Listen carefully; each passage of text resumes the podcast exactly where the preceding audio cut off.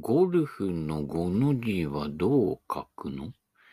こうして、こうして、こう書くの？ってね、えー動いてないですけどね。口だけ動いてんだけどね。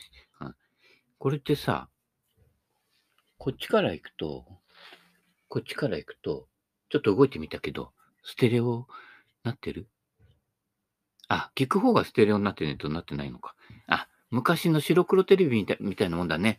うん。うちにあった白黒テレビでね、あの、画面見るとね、カラーって書いたんだけどね、テレビが白黒なので白黒で映ってましたけどね。はい。そんな感じで。えー、ミニスピーカー買ったらね、700円だったけどね、すごく音が良くてね、うん。左右から聞こえるんですよ。まあ、ステレオだからね。うん。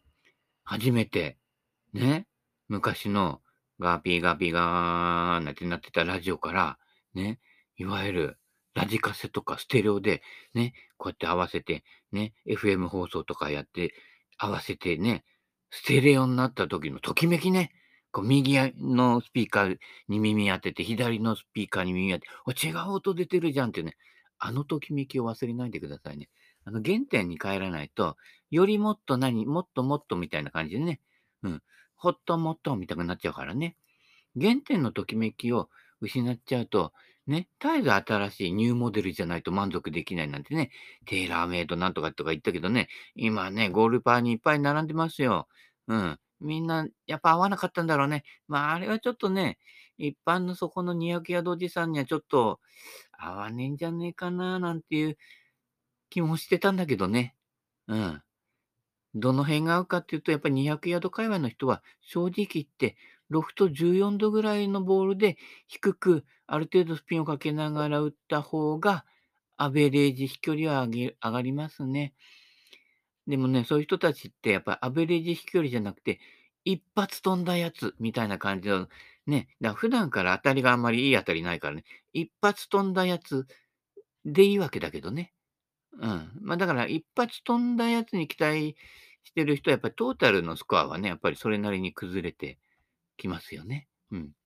まあ俺とか大体ほら、以前からそうだけど、2番じゃダメですか、2番じゃ、みたいな感じで、あんまりドライバー入れないと。ドライバー入れてても、14度とかね。うん。前なんか18度のジュニアのね、ドライバーにシャフト、チタンシャフト差し替えて使ってたからね。うん。さすがに18度のドライバーだと、俺のね、パワーでも、まあ、結構そこそこね、特ちゃんぐらいは上がるからね。うん。で、ちょっと滞空時間がね、長すぎちゃってね、逆に前へ進まないんでね、そういう時は M85 の復活復刻版ね、普通の10.5。結構ね、あの、あの10.5はシビアの10.5ですね。で、バコーと打つと、まあまあ、それなりに飛ぶんだけどね。うん。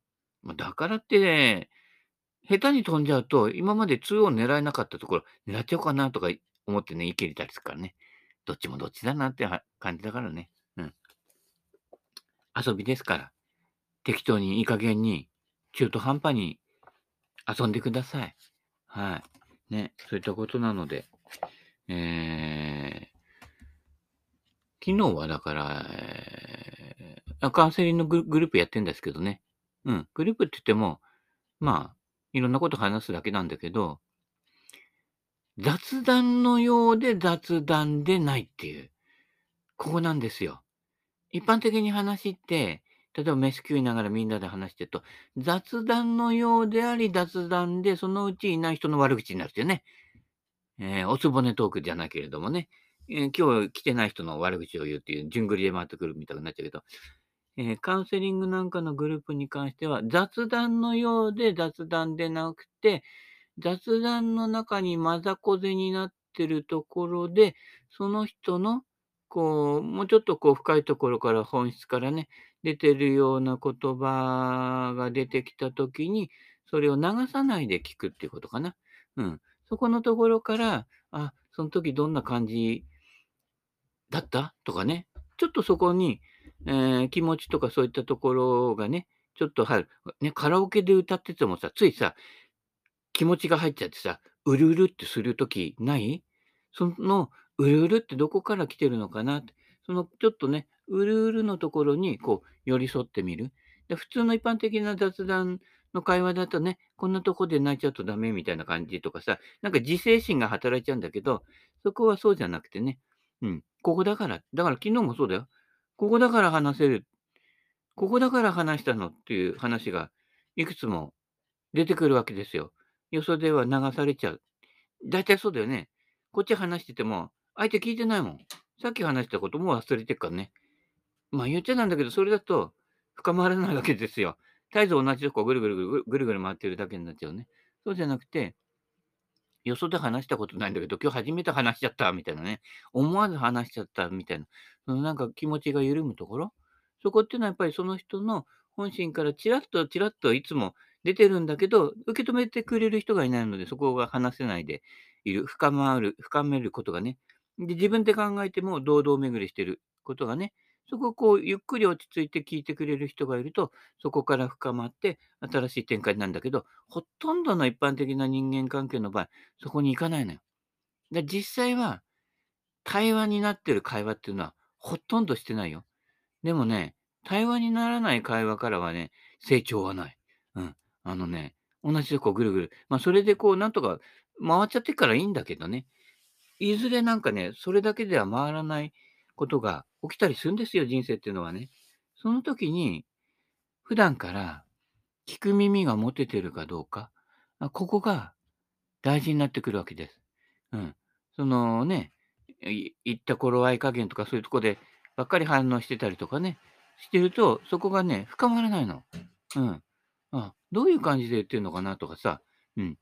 なんかその人の言葉の端々とかね、あるいは、あの、逆に話さない方がね、あの、気になったりするもんですよ。だから、あの、無理して話したりとか、場を盛り上げなくちゃとかいう人がいると、ちょっと邪魔なんですよ、逆に。そういうグループワークではね。うん。むしろ、沈黙の中からポツポツ話していって、のポツポツ飲めばポツポツとの中に意外と大事なものが入ってるんですね。で、そこって結構一般的には流されがちなので、そこがたまりたまって、海になって病気を発症したりとか、なんかわかんないけど不平不満が出てきたりして、ね、人に強く当たったりとか、そうなっちゃうわけ。で、そそこはね、自分の影になっていて、普段出てこないところ。ここが安心して出られるよ出られるようなね、うん。大人になると結構ね、固定概念でガチガチ固まっちゃうんですよ。もうちょっとね、子供の自分のね、自由な感性を取り戻してもらってね、うん。そのためになんか俺なんかこうね、えー、いるわけですから、うん。ご気楽にやってください。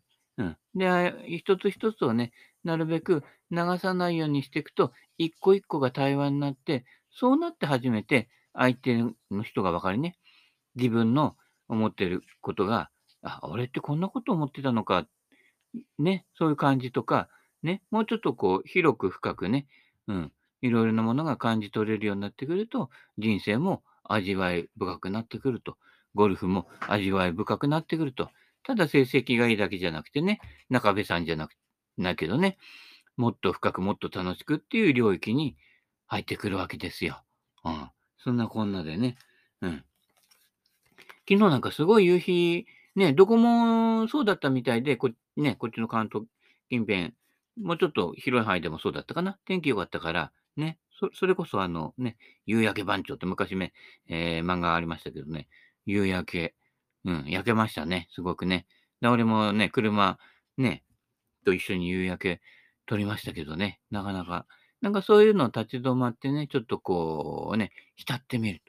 そういう時間。そういったこの、受け身になってね、こう浸ってみるっていうのと、人の話をじっくり聞くっていうのは、一緒ですから。夕日をめでるがごとくに人の話、聞いてないでしょ？だいたい夕日めでてないからね。誰とは言えないけどね。あ今度からゆっくりめでてくださいね。うん。うん、結構、一回のことをしつこく言うたちなので、ね、これだから、誰それっていうよりか、一般的にね、あのいろんなものを流しがちなので、そうすると、結構そこに潤いがあったりとかね、そこから人間関係が変わっていくようなところ、目から鱗じゃないけど、パーッと鱗が消えていくような瞬間ってね、いうのも大人になってもね、起きるんですよ。結構みんなね、なんだかんだ言って無理して生きていて、ね、不平不満ね、抱えていて、それを人にぶつけたりしてるから、で、余計ややこしくなっちゃうからね。うん。そういったことじゃなくてね、夕日をめでるがごとくね、人生のね、黄昏をね、楽しんでってください。はい。もうじきね、うん。あの、もうね、あ40、50も生きればね、今まで生きてきた分までのね、長さ生きられない。そろそろ自覚してね、還暦は俺の場合ね、40歳と自覚してましたからね。うん。もう60歳は黄昏ですから。黄昏生命ですからね。うん。そんな感じで、うん。早め早めの展開でね、行くと、えー、味わいを深くね、うん。原住民のね、入るお風呂に行ってね、うん。ね、のんびり、はい。原住民の年寄りのテンポに合わせて行ってください。はい。いずれ自分もそうなるのでね。はい。お互い様ですよ。まあ、もね、寒くなってきたので、お互い秋ですけどね。はい。オータムね。うん。枯れ葉よの季節ですかね。枯れ葉よ、枯れ葉よ、枯れ葉よってね、あの自分が枯れ葉みたいですけどね。ダフリ一発修正法。一発修正法なんてあるのか？あ、ダフリ修正のポイントは、インパクト時における正しい体重移動にああ、そうね。マモプがやってたでしょ？踏み込んで、踏み込んでポンってやると、勝手にあの、クラブヘッドが振り子のようにピュンって振られていくっていう。これですよ。ね。あの体型だから、胴体で、ね、体幹、体幹で振ったらね、マモプとかね、えー、ね、某 S さんなんか、ね、俺の2倍ぐらい体幹あるからさ、350ヤードぐらい飛ぶんじゃないかっていう感じだけど、そんなに飛距離変わらないんだよね。それは、だから体幹なんトレーナーってあんまりね、俺なんかは信用してないんだけど、体幹なくてもヘッド走るんですよ。どういうわけだか。なんか背中痛くても。ただ振っちゃうとその支える筋肉が背中なので、後で痛くなるんだけど、だから振ら振らないようにはするんだけどね。うん。体幹必要ないのよ。ヒュンっていう流れ。だから体幹とかさ、ね、足腰とかいうのは、むしろ支えるやつで、動かすのは、ね、昔、矢部矢部明選手、日本オープンとか取った頃、体重50キロもないぐらいでひょろひょろして、172センチぐらいで体重48キロとか、それぐらいだよ。もうひょろひょろですよ。あでもね、杉原さんより飛んでたんじゃないかな。うん。体をね、うんとね、打ち方としてはね、やっぱりその体重移動のこの反動っていうか、ね、移動を利用してクラブをうまく振るんですよ。アメリカで言うとね、父ロドリゲスみたいな振り方に近いかな。あれはもうちょっとこう、えー、たおやかに、柔らかにしたかね。父はね、結構ね、思いっきりビューンとね、あのボク、ボクサーのようにバシッて振るんだけどね。うん、パンチ食らわすみたいな感じだけどね。うん、あの、ジョークもパンチ聞いてたけどね、アメリカ、英語だからよくわかんなかったけど、みんなが笑ってるからね、あははははって釣られてね、えー、笑ったふりをするっていう感じでしたけどもね。うん。矢部明選手、体重48キロで、ね、当時の俺なんかよりも多分飛んでたよ。ってことは240、50ヤードは飛んでたよ。バシモと糸巻きボールでね。うん。そういう感じ。で、それに大事なのは、ヘッドが走ること。うん。これが大事なんで、そのポイントは、やっぱり、振り子打法じゃないけど、実際に足を、左足を移動させなくても、あの、その場に立っていながら、こう、上手にこう、乗っていくっていうことね。うん。こう乗りがないと、やっぱりヘッド走らないので、ヘッドスピード出ないので、あの、飛ばないんです。うん。あと、その場で振っちゃうとどうしても、あの、ロフト通りに上がっちゃうので、高く上がっちゃうのと、うん。振れば振るほど高く上がっちゃうのね。で左に乗ってって振るから、ロフトが減って当たるのよ。うん。で、ロフトが減って当たるっていうことは、えー、アイアンで言うと下から2本目の線、ここで、ここからガチッと当たっても、フェースに乗るのよ。うん。そういうこと。そこなので、ロフト減って、下から2本目で当たって、そこで、ね、低く出ていくわけですよ。そうすると、ね、えー、7番アイアンでも5番アイアンぐらいの高さで飛んでって、で、7番アイアンの飛距離でピタッと止まるわけね。これがまあ、パンチショットの原理の原点なんですけれどもね。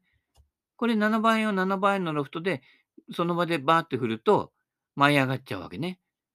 うん。そういうこと。そうすると実際の、えー、7倍の飛距離がさらに9倍の飛距離になっちゃうというね、そこで3クラブぐらい飛距離の差が出ちゃうんだけど、うん。あの、振ってる力は逆に少ないんですよ。ロフト減らして、ピューンと左に振り抜けていく方がね。うん。で、左に振り抜けるていくのには、大事なのは、セベケンのゴルフの方にも書いたけど、右手で振ると左に抜けるんだよ。右手一本で振ってみ？どうしたって左に抜けるのよ。目標方向にこうね、あの手のひらを上向けたままやったら、くくくく苦しいでしょうん。なるでしょこれ、自然と右手で振って、ピュンとその惰性でやると、勝手に左に抜けるのよ。だ手首返しとか、そんな、ね、二の腕のね、ターンなんて、そ そんなの、ね、腕のターンなんて、レッスンしなくても、勝手に 左に行けんのよ。ただ、左腕を振っちゃうと、そうならないのよ。左腕一本つぶりして、ビューンってフォローを取るでしょ？そこにあなた右手が届きますかってと、大抵の人は届かないのよ。ってことは、右と左でベクトルが違う動きしちゃってるのね。だからそこで力が操作されて、無理がある動きになって、さ姉妹的には手首痛めたみたいな感じになっちゃうわけね。うん。肘痛めたってなっちゃうわけ。右手をぷーんと自然に軽く振った時の動きの範囲内に左手を沿わせるだけなの。うん。こうすると、ヒュンと抜けるのでね、途中でブレーキがかからないっていう、ね、これだけの理屈なんだけどね、なかなかいろいろね、癖がついてると、そうもいかないようですけどね、どっかでね、思いっきり変えないとね、うん、大胆に変える時が必要ですよ。うん。生き方も大胆に変えた方がいいかもしれないよ。うん。だ生き方変えると面白いよ。だって俺今まで人生で3回ぐらい生き方変わっちゃったからね。そうすると、ね、1回の人生で1粒で3度美味しいみたいなね、もうこれグリコを超えたんじゃないかっていうね、うん。あれ ?1 粒で2度美味しいはグリコじゃなかったっけ？まあいいやね。その辺は適当なので、室伏選手はハンマー投げだっけってね、うん、その辺は適当なので、周りが修正するのでね、うん、修正しなくても、なんとなく雰囲気だけね、うん、あの伝わってればいいということですよ。うん、言葉尻にね、上げ足取らないようにね、うん、うん。だいたい足上がんねえからね、うん。そういったことなので、ダフリの一発修正法。やっぱりこう移動、うん。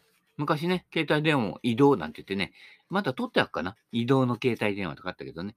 うん。うん。通貨とかもあったけどね。うん。これなんかそう、大抵、あの、一番売れてるメーカーとかの商品は、あの、ほとんど買わないんです。うん。なぜかというと、もう一番取ったからいいんじゃないかってね。売り上げナンバーワンって言って、すごい宣伝してんじゃないいや、ナンバーワンだったらもうナンバーツー、ナンバースリーに譲ってあげようよ。みたいなね。うん。分かち合い大事ですよ。うん。そういったことなのでね。うん。みんなで分け合ってくださいね。はいうん、あ、まだクラブいっぱい余ってるからね。うん、もういらないかな。うん。ああともう半年以内に捨てちゃうからね。早めに来ないとね。うん。そういったことなので、ね、今なら漏れなくね、あのね、クラブ300本持ってった方にね、えー、MOI 測定器もね、プレゼントはしませんけどね。はい。そういったことで。えー、トップはなぜ起きるのか。トップでいいんですよ。うん。ただ、あの、伸び上がりトップ。伸び上がりトップは、あの、あ、このままで詰まってダフっちゃうかなと思って伸び上がってトップするっていうから、ダフりとトップ同じ原因です。だから踏み込んでください。踏み込めば、どっちもなくなります。ただ、ね、うん。長い棒で小さいボール打つから、ね、プロじゃない限り、それなりにはずれます。ダフりトップは当たり前です。ただ、それが出た時に大怪我にならないためには、常日頃からちょっとだけロフトを減らして薄らトップを打つ。下から2枚、2本目の刃で薄らトップを打つ。ね、短く持ってしっかり打つ。ね、うん。なかなか短く持つ人いないのよ。で、ミート率が悪いって当たり前だけどね。うん。でもね、9番円で打った方が3番円よりミート率がいいかっていうと、どっちも同じぐらい外してます。はい。短い方がミート率がいいっていうのも、それほど当てにならないことなんだけど、短い方がミート率いいように感じるのはロフトがあるからです。ゴルフクラブの優しさは単純にロフトです。はい。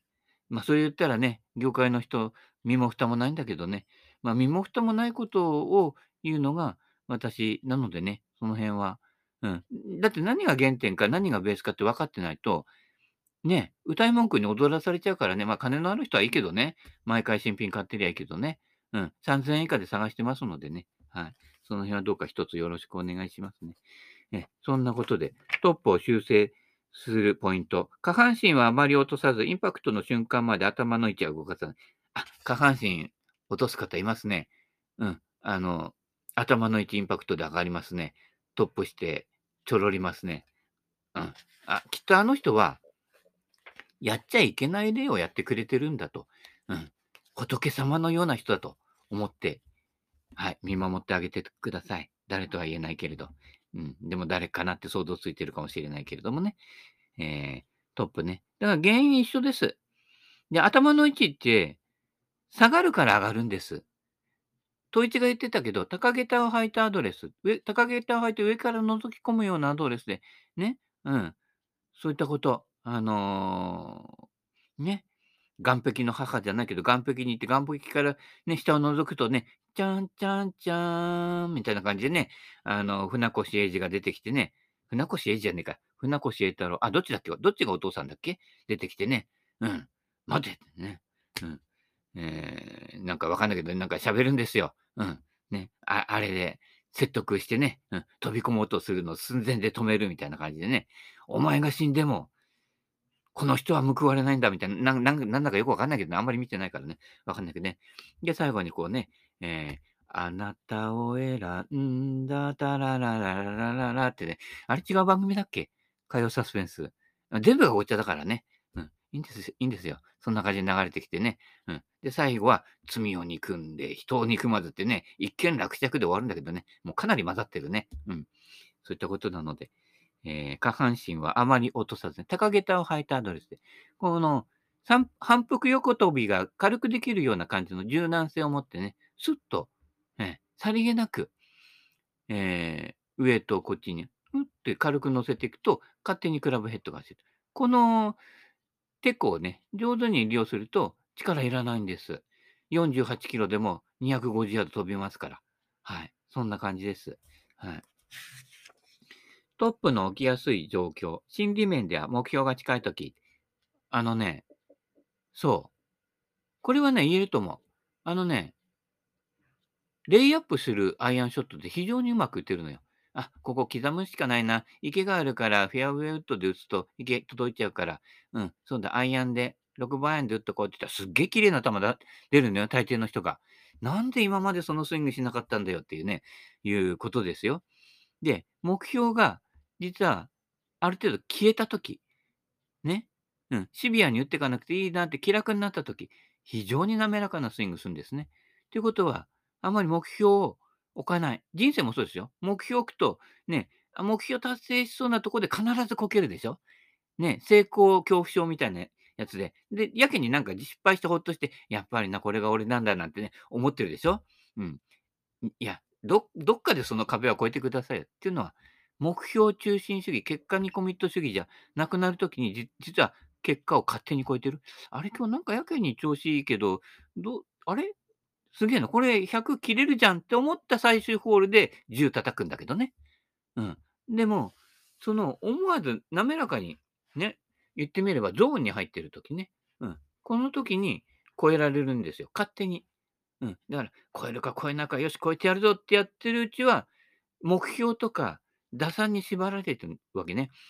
で、仮に目標達成してても、非常にギクシャクした動きでやっと達成しているので、いや、そんな力まなくていいんじゃねえかっていうね。うん。そんな、急になんかこう、守りのゴルフに入って、逆にあのね、7番円で刻むんだって言ってね、ね、で、トップして、ね、クロスバンカーのエッジに刺さるとかね、いうことになっちゃうわけね。大抵その後は、もう身も蓋もない状況になってくるわけとかね、見るも無残な感じで、もう見てられないみたいな感じでね、俺先に上がるわぐらいな、うん。で、ね、なっちゃう。から、じゃ、だから、目標がね、だから一旦振り始めると、俺なんかもそうだけど、目標消えるのよ。目標消えるどころじゃないよ。うん。俺とベン・ホーガンは、あのね、振り始めるとボールが消えるの。で、当たって飛んでった後に、あ、ボール飛んでった。ぐらいの感じです。うん。そうしないと、打ち気をそらさないと、力むんです、人間ってどうしても。ボールのあるところに合わせてみんな振っちゃうの。だから、ボールに当たる頃にはヘッドスピードが落ちてるのね。ボールのあるところに手の振りを合わせてっちゃうの。そうすると、手の振りが、で、手で打つならいいんだけど、クラブヘッドですから、クラブヘッドって手よりも後から来るのよ。どんなにあの、コックがほどける人でも。クラブヘッド先に行って手が後からインパクトのとこに行ってる人っていうのはほとんどいないのね。必ず手の方が先に来てんのよ。だから無理に押し込む必要はないのよね。うん。だから先に来てるので、その時に手に合わせ、手と、手とボールで合わせちゃうと、それこそそれが手打ちっていうことで、クラブヘッドが置き去りになってるのね。で上手な人っていうのは、そこは手の打ち気を押さえといて、トップからそのままずっと下に落としてくるだけなんだよ。だからコックがほどけないわけね。でここで切り返しからは打ち気をそらす必要があるのよ。で、ボールがあるとどうしても人間って本能的に手でボールを打とうっていう気持ちになっちゃうのね。うん。だから、ボールを消すの。ボールをよく見なさいとかね、ね、いや、言ってちゃダメなんですよ。ボールから意識が消えるわけ。ここで意識不明になるわけ。うん。私はどこ、ここは誰みたいな感じで、あ、逆だね。うん。あの、なって、で、その時に、私が死んだ時に、クラブヘッドが生き始めてくるわけ。生き生きしてくるわけね。それで、スコーンと抜けるわけ。だから、レイアップする時の6番アイアンみたいな、シュルシュルシュルって飛んでいくわけ。綺麗なストレート弾道でね。あれはヘッドが走ってるからですよ。うん。それだけ。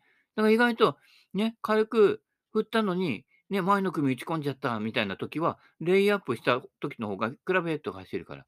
で、ここがつかめてくるかどうかで、どう振るかよりも、その力感の抜き方、あるいはボールの捉え方、そこの方がはるかに重要なんです。綾瀬はるかぐらい重要なんです。はい。そういったことなのでね、打ち気をそらすっていうのは、まず目標を消すこと、だって目標の方に構えてんだから、もう目標を意識する必要全くないんだよ。目標を意識すると目標の方に手をしちゃうから、いつまで経っても左にヒュンって振り抜けないのね。ヘッドスピード減速なの。だから力んでる割には距離飛ばないし、押してるから押しすぎると今度右に行っちゃったりとかね。で、それを防ごうとして左にチーピン打ったりとかしてるわけじゃない？と、目標消える。で、ね、もうちょっとスイング自体を滑らかにするにはボールを消す。これがね、秘技ボール消し、ね、スイングっていうやつですよ。まあ今思いついただけなんだけどね。そういったこと。ボールを忘れる。だから、スイング始めると俺、ボール見えなくなるんですよ。見てない。あの、感覚的にこうバランス取るような感覚。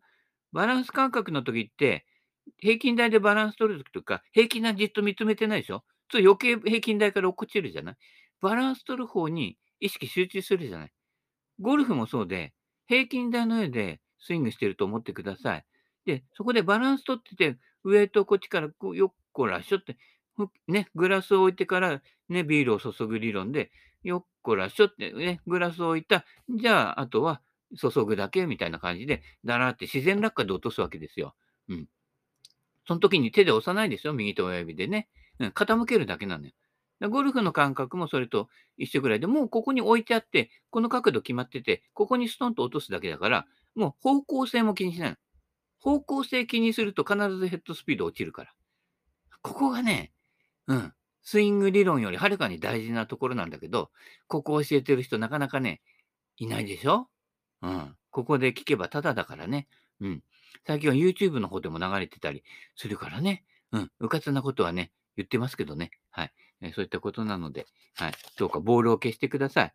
そうすると、素振りのスイングと、ね、ほとんど近いスイングで打てるわけね。うん。